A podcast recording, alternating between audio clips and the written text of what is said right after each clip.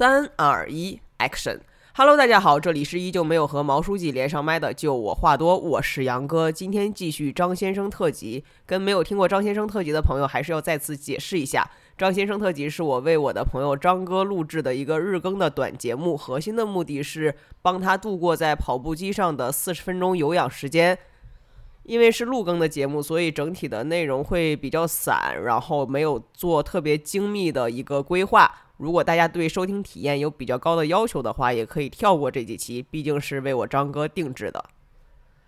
哎呀，张哥，我昨天晚上在床上想了半天，今天要聊啥，实在是没想出来。然后我今天早上快速的写了一些大纲，因为我还是不想说去跟你分享自己以往的一些事情来填充这几期播客，还是希望有一些比较新的内容出现。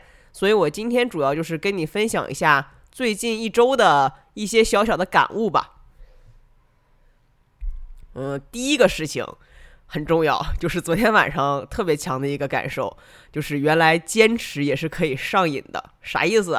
就首先我之前在去分享自己减肥经历的时候，不就去讲说我这个人没有什么意志力，然后我特别怕立 flag，因为我觉得意志力不能去消耗，而且我这个人一立 flag 说我要坚持干一个什么什么事儿，大概率就是要扑街的，所以我都是通过正向激励自己，然后。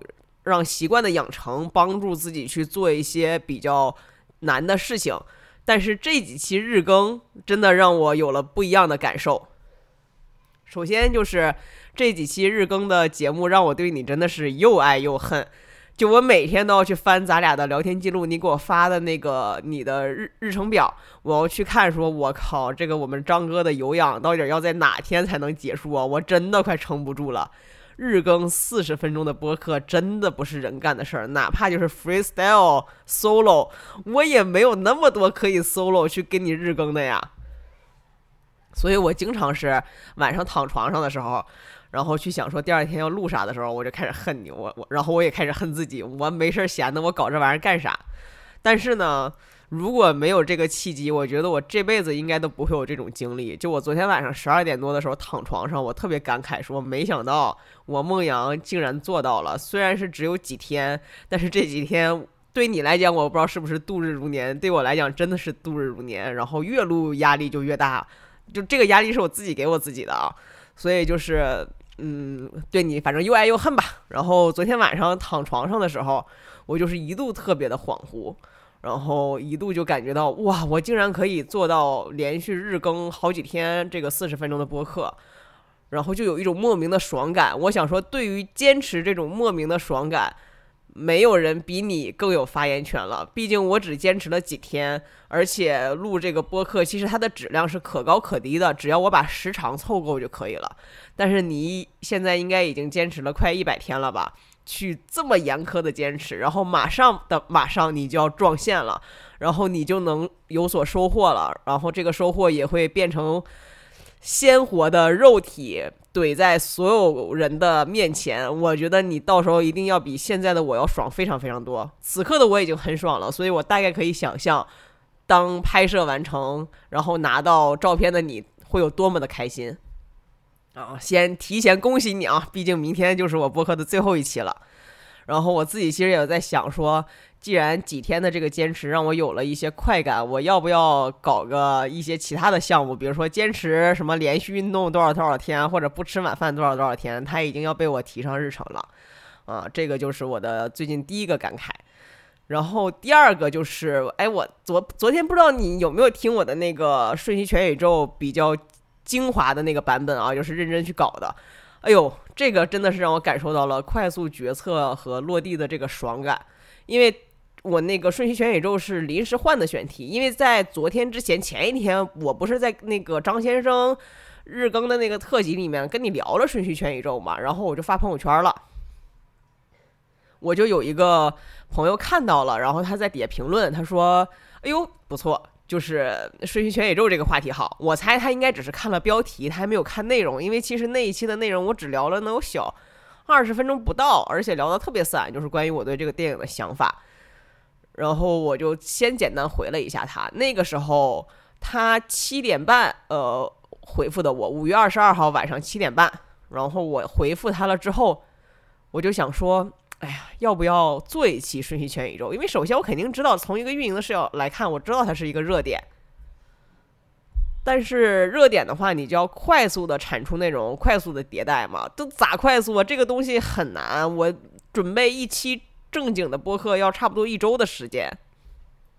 但是在晚上七点五十八分的时候，我就决定换选题。在晚上五月二十二号晚上七点五十八的时候，我已经把五月二十三号的文字稿写了差不多有一千多字了。因为我每一周会更新一期特别 formal 的版本，特别正式的版本嘛。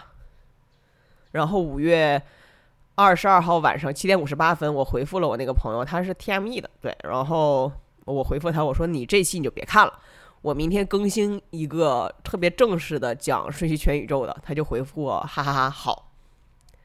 我就开始写稿，因为确实是那一期我决定换一种方式来呈现我的播客。在昨天瞬息全宇宙之前，我的所有的播客。是没有文字稿的，我指的文字稿是逐字逐字的讲稿，我就照着它去表演表演，照着它去念。在那之前没有的，只有提纲，而且我的提纲其实没有特别的多。但那天晚上我真的是逐字的写了我的演讲稿，哇，那天晚上太爽了！五月二十二号的晚上，就是星期日的晚上，是我最近几年少有的专注。我从晚上八点。开始去录，然后差不多也就是十二点多，凌晨十二点多到一点的那个时间，我跳了个王心凌的《爱你》。哎呦我的妈呀，我不知道能跳那么长时间，这个我后面再讲。一直搞到差不多凌晨两三点，十二点钟我是写完的文字稿，八点钟写，写了小四个小时，然后录录到了凌晨三点，把它发上去啊，太爽了！首先这是首首次写了文字稿。所以说，就是我的说话只是一种声音表演的时候，我觉得感觉特别好。就这一期，我真的有很多迭代，嗯，然后一个是写了文字稿嘛，那晚之后，我码字的速度和效率就明显变得特别的高。比如说今天的这一期，我本来是想简单的敲几行字、几个 key point，就想说我这一期录的时候，我要对这些 key point 我去讲，没想到写着写着就写了小五百字。嗯，但是，哎呀，写的越多，其实还越比较限制你。这个就先按一下不表，我们 focus 一点。同时呢，我找到了一个选题的方向，就是聊电影。其实电影早就在我最初的备选的 topic 里面，包括了电影、宠物、健身、互联网什么的。但是电影和互联网这两个大的 topic 是我特别特别后置的，可能就是看的越多。你相对越懂这个话题，你就越没有特别的敢聊。我特别担心自己聊不好，因为我知道自己是不专业的嘛。但是呃，聊完《瞬息全宇宙》之后，我似乎找到了某种聊电影的方法论，就是对于现在的自己还可以去 handle 的一种方式，就是你先简单的介绍一下这个电影的内容，然后表达一些自己的，输出一些自己的观点，最后再上个价值，无论是评价这部电影还是这类电影。我当天晚上再去写这个大纲的时候，就想了一下，我豆瓣上面对吧，一千家的电影，加上你追热点，你肯定得看新片儿。我靠，就感觉光聊电影就可以一直做下去。而且这个发出来了以后，虽然在播放上面没有质的飞跃，但确实对新话题、新热话题感兴趣的人明显多了很多。但是这个赛道呢，就聊电影的这个赛道确实又很激烈。但我又觉得此刻的我去想说什么赛道的竞争激烈没有什么意义，就咱还没有牛叉到可以跟头部的无论是图文视频还是音频类的聊电影的号去做竞争的那么的一个能力，所以可以先试试。后面我的很多正式的播客应该会比较像电影或者是影剧中来倾斜。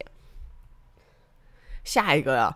大概率如果没不出错的话，就会聊《爱死机》，但我现在还没有功夫看《爱死机》，希望这周可以看完，然后下周或者是这周末聊一聊。嗯，所以求求现在的导演制片们多出些好的新片儿吧，因为追热点你肯定是要看新片儿，我不想看太多的烂片儿，我觉得浪费了我的时间跟生命。嗯，这个是关于快速决策与落地的爽的。哎呀，第三个。想跟你哎，都是这两天发生的，就太想跟你聊了。第三个就是我深刻的体会到流量的易得与难得，啥意思？就是你如果有看我视频号的话，就会知道我最近不是拍了几期王心凌的相关的内容吗？这个真的不是为了蹭热点，这个应该也是我周日下午的时候，哇，周日好丰富啊！我周日下午的时候刷短视频平台，就刷到了王心凌跳《爱你》的那个直拍，就是她在《乘风破浪的姐姐》里面《爱你》的那个直拍，还是横屏的，其实画面挺小的，太神奇了！我长这么大三十二年，从来没有喜欢过甜系少女。就是那一类的偶像，从当年到现在就一直都不是我的菜。你也知道，我是喜欢就很 A 很飒的那种御姐型的嘛，那种 super star。不知道为啥，我当时在去看王心凌直拍的时候，真的就是痴男笑。如果没有那个体验，我在短视频平台上面刷到的那些拍摄，什么我老公或者是我男朋友，就是那些男的看到王王心凌的。憨憨的痴男笑的表情，我一定会默认这个就是摆拍，这个就是演出来的，可能是宣传，或者是这些人为了蹭热点，但不是。当我自己体验过了以后，我天呐，太好看了！我当时看的时候，最直观的几个反应啊，一，好真实，就是特别的甜，我一点都不觉得做作；二，就是我深度剖析了一下。如果换成别人，哪怕是真的甜，或者是怎么样，会有几个感慨：一是哇，他这么大年纪了，竟然看不出来。没有，我当时没有这个感慨，我也没有感慨说哇，这么大年纪了还在跳当年的舞蹈，看起来好什么好可悲、好可怜什么，就这一类的感感慨。说你都已经这么大岁数了，什么什么，就那种刻板印象也没有。唯一的感觉就是啊，好甜。后来我深度剖归因了一下，为啥就忽然之间这么喜欢王心凌？是好像最近几年，真的就是内地里面没有所谓的甜妹系的这一类的 idol 出现。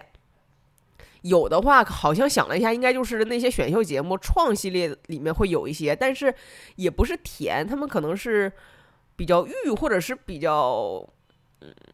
咋说呢？我找不到一个形容词，但一定不是王心凌这种清纯甜妹。我不太好去发表自己的观点，但我说的委婉一点，就是即使这几年出现的甜妹，你又没有觉得她有那么纯。我不确定是他们整体的演员素质没有做到啊，还是怎么样。所以我想了一下，真的是因为太久太久没有出现王心凌这种人了。好像在王心凌以后就没有过。然后我看短视频平台上面最近就出了一波回忆杀嘛，就说什么当年的那些男明星哪个最吸引你？我个人的第一体感啊，就是从运营的视角上面来看这件事情，我不觉得这是回忆杀导致的，就是大家再次时隔十几年看到王心凌开始回忆杀，就是因为现在没有可以跟王心凌这一类的人对标的 idol。你比如说，呃，这个创不是不是创《乘风破浪的姐姐》里面，你不是有宁静嘛？但对吧？有宁静，但是就有那英，是不是？还有什么于文文？哎呀，于文文，我觉得她那个人设，我我我没看啊，就是我纯粹是单纯看 cut，我我我感觉她那个人设像是立出来的。然后飒姐就更不用说了，满大街都是什么又 A 又飒、很攻什么总攻的那种女的，嗯。所以说，有听到我这期播客的运营们，我建议你们可以搞一搞甜妹 IP。但是甜妹 IP 这个人设特别容易崩，如果你本身私生活就不是甜妹或者是怎么样的，你也慎重考虑一下这个人设。哎呀，说一下王心凌，嗯，当时的最直观的感受是，如果乘风破浪的姐姐这这一季是有投票的，就是什么你要花钱，什么买会员还是买牛奶还是买什么玩意儿投票，我一定会花钱跟王心凌投票的。下一期我等一下录完我就去看一下下一期《乘风破浪的姐姐》是哪天几点？哎呀，我一定要去看我的王心凌，我亲娘啊！然后就刷到王心凌了以后，我就去看了王心凌的个人主页，嗯，短视频平台个人主页，我发现哎，她有三个合唱都置顶了，我就想说合唱一个，我就选了《爱你》，因为当时听的会比较多嘛。哇！我就拍好久，没想到那个合唱那么难。首先，王心凌的 key 贼高，比我想的高好多。其次，那这首歌《爱你》是不是你肯定得跳嘛？然后我又没有人给我拍，我那个手机支架怎么摆都不对，所以你看我那个视频，我 我的另外一个朋友把它称之为蹲坑流，我是扎了个马步才能尽可能的让自己的身体比较多的面积展现在这个镜头里。然后昨天我才意识到，很多人以为我的那个舞蹈是抄的，不是我的那些手势舞，什么心呐，什么看见呐，什么唯一呀，都是我自己原创的 solo 的，我太牛了。我觉得跳爱你比跳刘畊宏累多了。当时已经是晚上十二点了，我还开着二十五度的空调，穿着短裤短袖，那个汗哗哗的流，跳跳了能有半个多小时才录成功。录成功，我发出去的时候都快一点了嘛，都快凌晨一点了。等我当天晚上睡觉三四点钟的时候，我就已经视频号有五百多的播放了，哎，给我气的。因为就在周六的时候，我带我家狗去游泳，然后拿了十几个视频的 cut，每一个都得有一两分钟，剪了一个差不多一分半左右的 vlog。因为当时等等狗洗澡啊、游泳什么的时间多嘛，我就那是我剪的最认真的一个 vlog，素材特别的多。我还给每一个画面都配了字幕，我还去配了好几个 BGM，就是不同的起承转合。那玩意儿到现在也就只有五百多的播放，那个狗的 vlog，抖音上面也是，抖音上面因为我就是拍，哎呀，说说说平台名了，说就说吧，抖音上面我拍完王心凌的那个视频，我就发上去了嘛，发上去了之后，我昨天还收到了一个 push，他就说已经有五百多人观看，他在促直播，他在促开播，我一看，哎呦。五百多的播放了，我点进去一看，已经有一千五的播放量了。我天呐，在很多年以前，二零一九年还是二零二零年，我拍了一个健身教学的内容，能有六组动作，也是加了 BGM，加了字幕，我还买了抖加，也就才不到两千的播放，那个抖加也就两千的播放。哎呀，我就特别的感慨这个流量的易得与难得呀。我王心凌的那个爱你，那个声音都没有收上，声音特别的遥远，只是因为我跳的比较搞笑。就你从我从运营的视角上面来讲，我觉得这一切都特别的合理嘛，你肯定是，就你 vlog 就是没流量，更何况我还是跳的现在热门的明星的热门的歌曲，我还跳的那么的搞笑。哎，但是大众流量。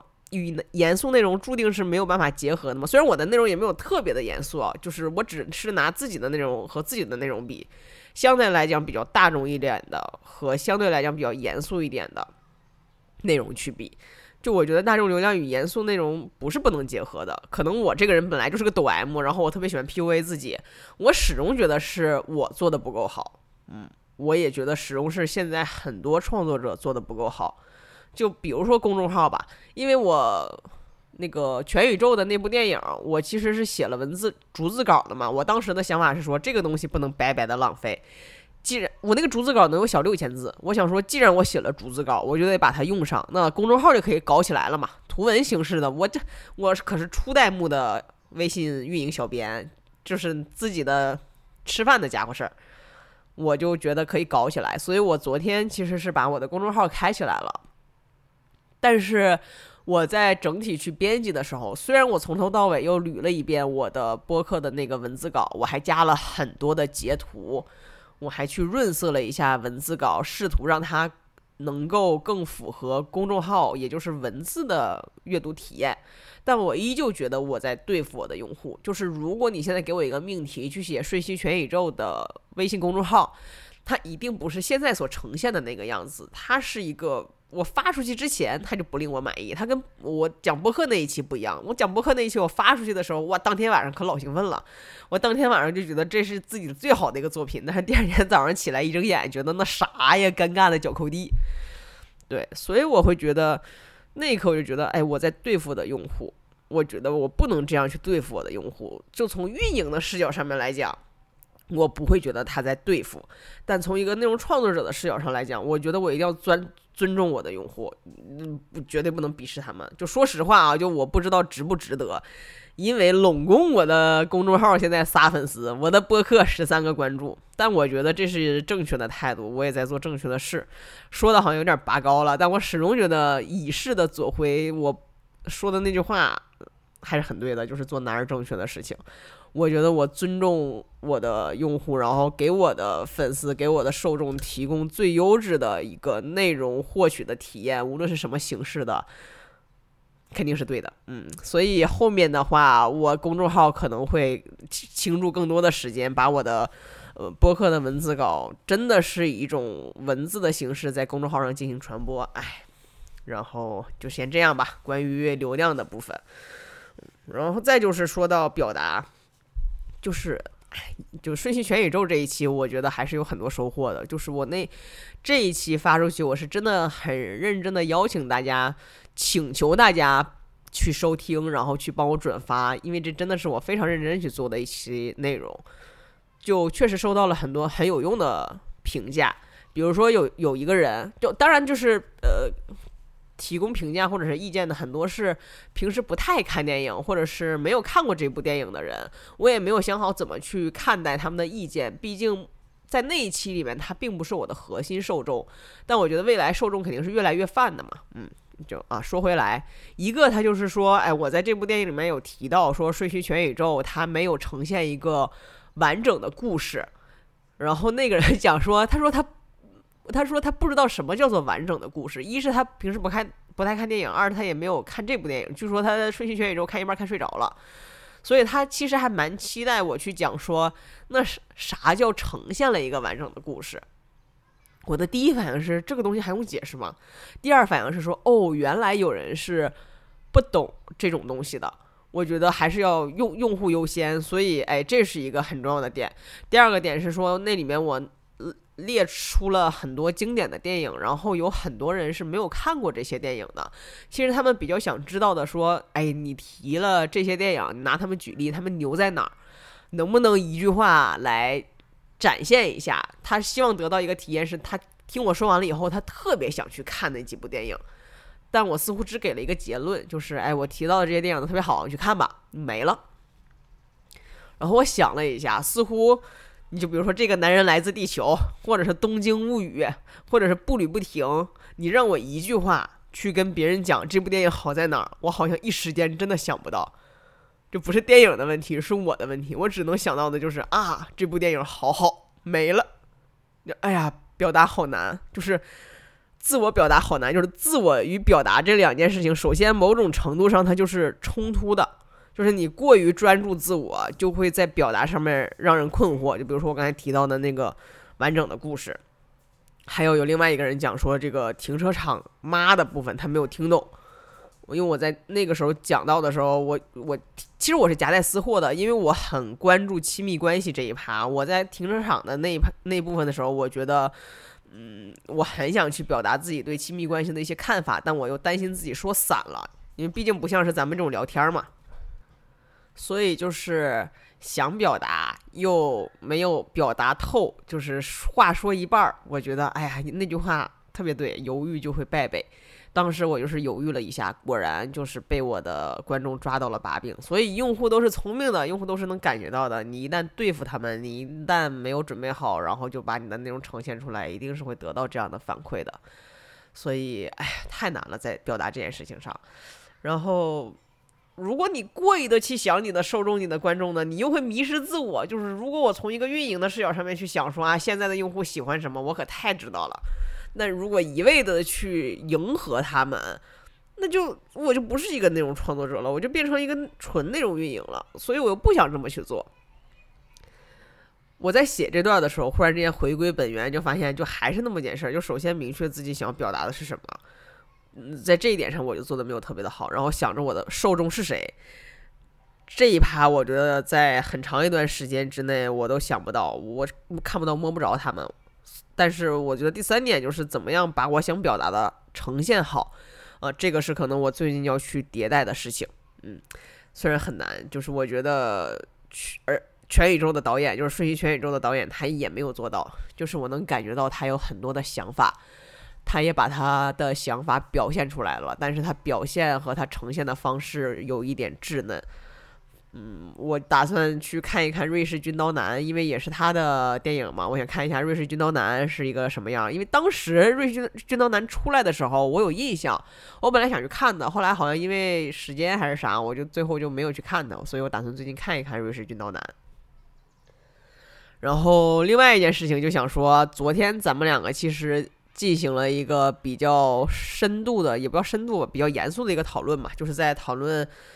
电影啊，这些东西，哎呀，我觉得你昨天非常的圈粉。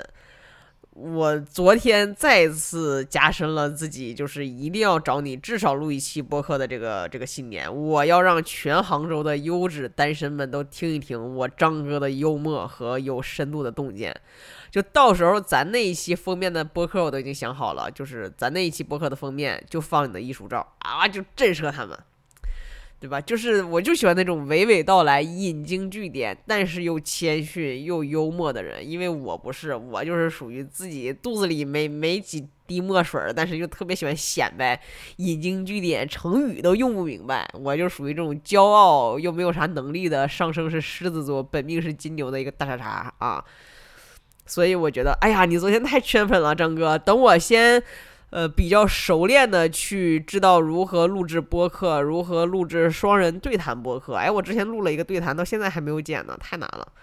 我就来诚邀你，还有我的一些比较有深度的朋友们，开始去聊对谈。我今天早上列出来的五个 topic 讲完了以后，现在是二十六分钟，剩下的时间呢？哎，所以你不用看表了，二十六分钟，你现在已经跑了二十六分钟了，剩下的时间就再次回到我来跟你聊一聊最近看过的电影，因为上一次其实有点聊的意犹未尽，因为最近看过的好电影实在是太多了。这里在最后补充一点，我忽然发现，如果要写文字稿的话，就你要么就写大纲，录录播课的话，要么呢你就写逐字稿。我今天写了一个五百字的大纲，后面加了一点自己的想法，搞得就特别的束缚我。就是我对着那五百字聊聊聊聊完了以后，似乎没有什么可展开的了。加上我现在现在是中午十二点三十四，哎，我困得不要不要的了，就是。周日干稿子干到了凌晨三四点，我发现年纪真的大了。我这熬一次凌晨三四点，我觉得我得缓好几天。我现在脑子已经有点不转了，所以就如果我偷个懒，咱们继续聊一下最近看的电影。现在我已经打开了我的豆瓣儿，第一个是《犬之力》，这个我们比较深度的去聊过嘛，我觉得就可以不用再去展开去聊了。如果真的大喇叭前有其他的人在听这一期呢，去建议大家去看一下《犬犬犬犬之力》，哎，很好看。太好看了，就前面没有看下去，到后面的时候我才看下去的。下一部电影哦，有一个微博，我建议你关注一下张哥，就是叶叶三，就是叶子的叶，一二三四的三，他时不时推荐的电影我还都会去看一下。嗯，就是我觉得他的推荐都还蛮好的。然后下一部这个恐惧吞噬灵魂，就是叶三推荐的。他觉得比较好的爱情片里面的其中之一，就我都是看的能网上就是视频平台能找到的电影嘛。哎呀，这个电影我不确定你看没看过啊。首先我有点接受不太了这个设定，可能是我太刻板印象了吧。它指的应该就是一个忘年恋吧？对，呃，这部电影还蛮好的，就是除了忘年恋的这个设定我没有办法接受以外，其他的我觉得都不错。就是他们是因为相爱受到了排挤。然后呢，也是，就是他们因为相爱受到了排挤，然后，但他们还是相爱了，还是在一起了。在一起了之后，受到了更多更多的排挤，又分开了。反正大概讲的就是这么个事情。所以我当时的评价写的就是，他们是因为相爱受到了排挤，还是因为被排挤才相爱？我觉得这个事情可能是互为因果。这就衍生出来一个话题，就时不时的有那种，应该也不算是爱情片吧，就是偏灾难片或者是什么恐怖悬疑，你经常会看到一些场景，就是男女主角一般前面的设定很有可能是男女主角互相都看不上对方，甚至讨厌对方，然后因为一些命案或者是一些什么自然灾害，他们不得不在一起协力去克服这些困难，或者是去找到凶手。然后在这个极端的条件下，比如说什么他们被困在了一起啊，比如说性命攸关谁救了谁，在这种极端情况的催化和加速之下，最终的大结局就是男女主角相爱了，就他们携手克服了困难，ending 就是他们相爱了。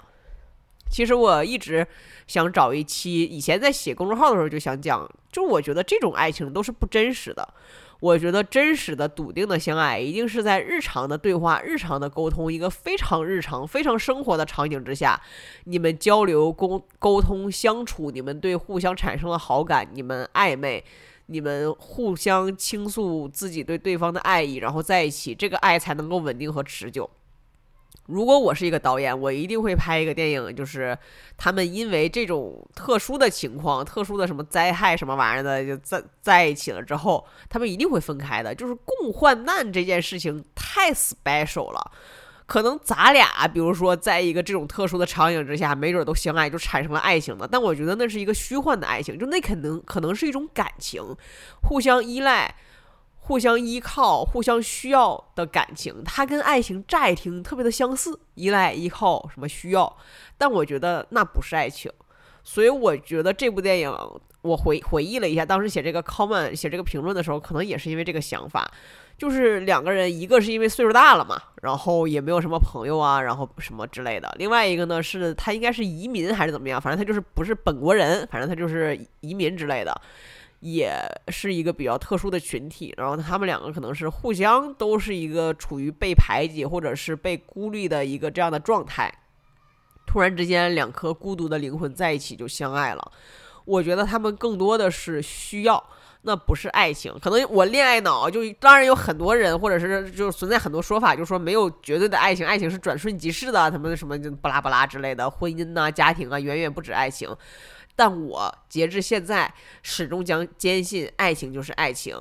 你要基于在爱的基础之上，你去想办法经营好你的爱情，这个爱情才能持久。但是它的本质一定是爱情，而不是其他的感情，比如说依赖或者是需要。嗯，恐惧吞噬灵魂还不错，一九七四年的，推荐去看一下。下一步就是，好像我在聊《瞬息全宇宙》的时候有提过，就是《控方证人》。《控方证人》是那个阿加莎·克里斯蒂的小说改编的嘛？我在最开始不知道，我要知道它是阿加莎·克里斯蒂的小说改编的，我就先去看一下这个小说了。不然我看完电影之后都剧透了，没有办法看小说了。因为它是个悬疑片儿，我就不跟你简单的剧透了。首先，它豆瓣评分九点六，然后一九五七年的，哎呦，太好看了，嗯。他的整体的剧本，就阿婆的小说就不用讲了嘛，就是阿婆的小说就特别的简单粗暴直给，哎呀，太好看了，我觉得比那个什么什么柯南道尔的好看，就是福尔摩斯到现在我都没有看下去过，我喜欢比较简单粗暴的，就福尔摩斯，我还记得他的第一个故事叫什么什么红还是血还是啥玩意儿的。前面好多页都是在讲什么历史文化背景，讲故事，就是跟这个悬疑案子啥关系没有，看得我这个泪也嗷嗷困。我现在里那个聊到我有点困，反正这个控方证人我是给了五颗星，这是少有的，我看到最后没有嗷嗷大哭，但我也给了五颗星的一个电影。然后说到控控方证人，下一部电影就是《相见恨晚》，那一阵我应该是看了不少老片，《相见恨晚》是一九四五年的。它是一个特别简单的故事，讲的就是一个出轨的故事。哎呦，他把出轨，首先他把出轨描述的特别的美好，特别的朦胧，特别的委婉，然后特别的艺术。我觉得这部电影写的啊，拍的太好了。这里面哎有没有亲嘴儿的镜头？我已经不记得了。就这里面没有，绝对没有过分的镜头。然后他们的那种情，呃，出轨那种情愫，呃，处理的非常的收敛，然后处理的非常的克制，哎呦，太好了，嗯，然后这两部电影想一块儿跟你聊的点在于，因为都是一九什么四五一九五七年，那上一次之前我不是也有聊到过吗？就那个年代的电影为啥说话都那么快呀？他真的说话太快了，真的是我说的那个原因吗？因为这个胶片特别费费费钱，所以那个台词要说的特别快。但奇怪就奇怪在，虽然说的特别快，但你没有觉得特别违和。我觉得唯一的违和可能是看现代电影看多了嘛，你忽然之间看那个年代的电影，台词说的快，是跟现在的电影去比，你会发现那个年代的电影整体的语速都很快。但是你回到那个年代，每一个电影本身，你去独立的去看那部电影的时候，你没有觉得这个快会有什么不好？你看《相相见恨晚》，它可是一个爱情片儿，包括我昨天应该有聊到说什么《魂断蓝桥》还是啥的，它虽然说的快，但我没有觉得它的感情不饱满，我依旧觉得很好。我不确定自己是不是给历史经典的片儿加了太多滤镜导致的哈，但这两部电影我都觉得非常非常的不错。紧接着就是《法兰西特派》。哎呦，我亲娘啊！法兰西特派，我真的是能有看了两三次才看完，而且其实它的节奏还是挺快的，它的信息量非常的大，但是我就特别的困，我 给了两颗星，不好意思啊，维斯安德森，这个就是眼花缭乱，用力过猛哦，看了三次。然后呢，他我知道他讲了三个故事，三个完整的故事，但是我真的是不知道他讲的是啥。他应该有很多致敬啊，还是啥的？可能是我没有文化啊，就我不是安德森老师的受众，所以我真的不 OK。然后我点开了一下安德森老师的电影，他的大部分电影我都 get 不太到。我觉得唯一能 get 到的，差不多了不起的葫芦爸爸，呃，了不起的狐狸爸爸，全知道，就是这些动画片儿。我也觉得还不错，唯一一个我喜欢的，就是真的自己喜欢看的是《天才一族》。我不确定是当时看的时候自己没有特别的困，还是那个真的就打中了我的点。《天才一族》我特别喜欢看，然后再就是《驾驶我的车》。哎呦，《驾驶我的车》三颗星吧。就《驾驶我的车》对我最大的贡献是让我认识了冰恐龙界。就在此之前我是不认识冰恐龙界的。哎，那个 Happy Hours 是他的，好像是是吧？我看一眼啊。啊，对对对，那个《Happy Hours》欢乐时光是他的。要是没有你的强烈推荐，我死都不会看《Happy Hours》。我亲娘，三百一十七分钟，这部电影我是在跑步机上都不知道几次有氧才看完的。但依旧啊，感谢冰口龙介。看完《驾驶我的车》之后，我去看了《偶然与想象》和《夜以继日》。我记得《偶然与想象》应该是我听毛书记的播客听到的，不记得了。但是这两部电影《偶然与想象》和《夜夜以继日》远远好过《驾驶我的车》。之前聊过了，就不展开去讲了。因为我还没有，我觉得去聊日影特别的难，你必须要，反正至少是我，我必须要写逐字稿才才能聊好日影。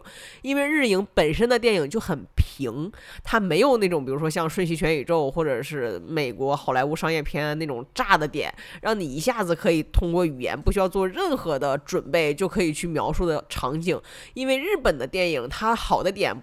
不是通过你描述里面一些什么经典的镜头跟场景可以描述出来的，因为它很平淡，它的故事特别的平淡，特别的大众，所以一定是要你对这个电影和电影背后提就是展现的一些一些想法有非常深刻的，然后 fully prepared 的表达的准备，你才能够去聊好日本电影。当然也有可能是我没啥文化导致的。再就是爱情神话就不聊了，讲过。不要抬头，哎呀，不要抬头，真的是浪费了这么多的好莱坞影星。他不差，但是这个阵容，我觉得远远远远拍出来的东西要比这个好。我觉得不要抬头都还不如，呃，之前有过几部特别夸张的，呃，讽刺的电影。我想想叫啥啊？啊，对，就是比如说像什么波拉特，我不知道你看没看过，应该出了两两集了。我觉得你要是搞这种讽刺的，你就搞到极致。不要抬头，就是属于深度又没深到位，讽刺又没讽的特别的那个啥，也可能是我不了不太了解美国的文化，尤其是政治啊啥玩意儿的，所以不要抬头，我就给了三颗星。嗯，然后最后这个结局结到哪儿呢？就结到接下来的几部电影吧。嗯，可以一口气说了，分分歧。哎呦，我真的是太喜欢汤姆汉克斯了。汤姆汉克斯演的电影好像从来没有被我打过低分的。分歧我给了四颗星，而且分歧特别适合最近看。它大概讲的就是世界要毁灭了，然后一个人和一个机器人在一起的故事吧，和一个人和几个机器人的故事。我不确定你看没看过，我就不剧透了，因为这部电影反正我嗷嗷哭。呃，四颗星，四颗星，强烈推荐，而且网上有资源。嗯，我就把它停在这儿吧。分歧，我觉得不能水太多。嗯。明天是最后一天，哦，张哥的断碳，我感觉这两天你断碳没有听你过多的提起你断碳的感受，所以我猜你应该还可以。明天是咱断碳的最后一天了，咱明天最后坚持住，后天大后天冲碳就可以去拍 sexy 的佛头照了。加油，张哥！刚刚好，现在是三十八分五十秒，差不多了吧？嗯，我们明天见。明天聊啥？让我今天想一想。拜了个拜。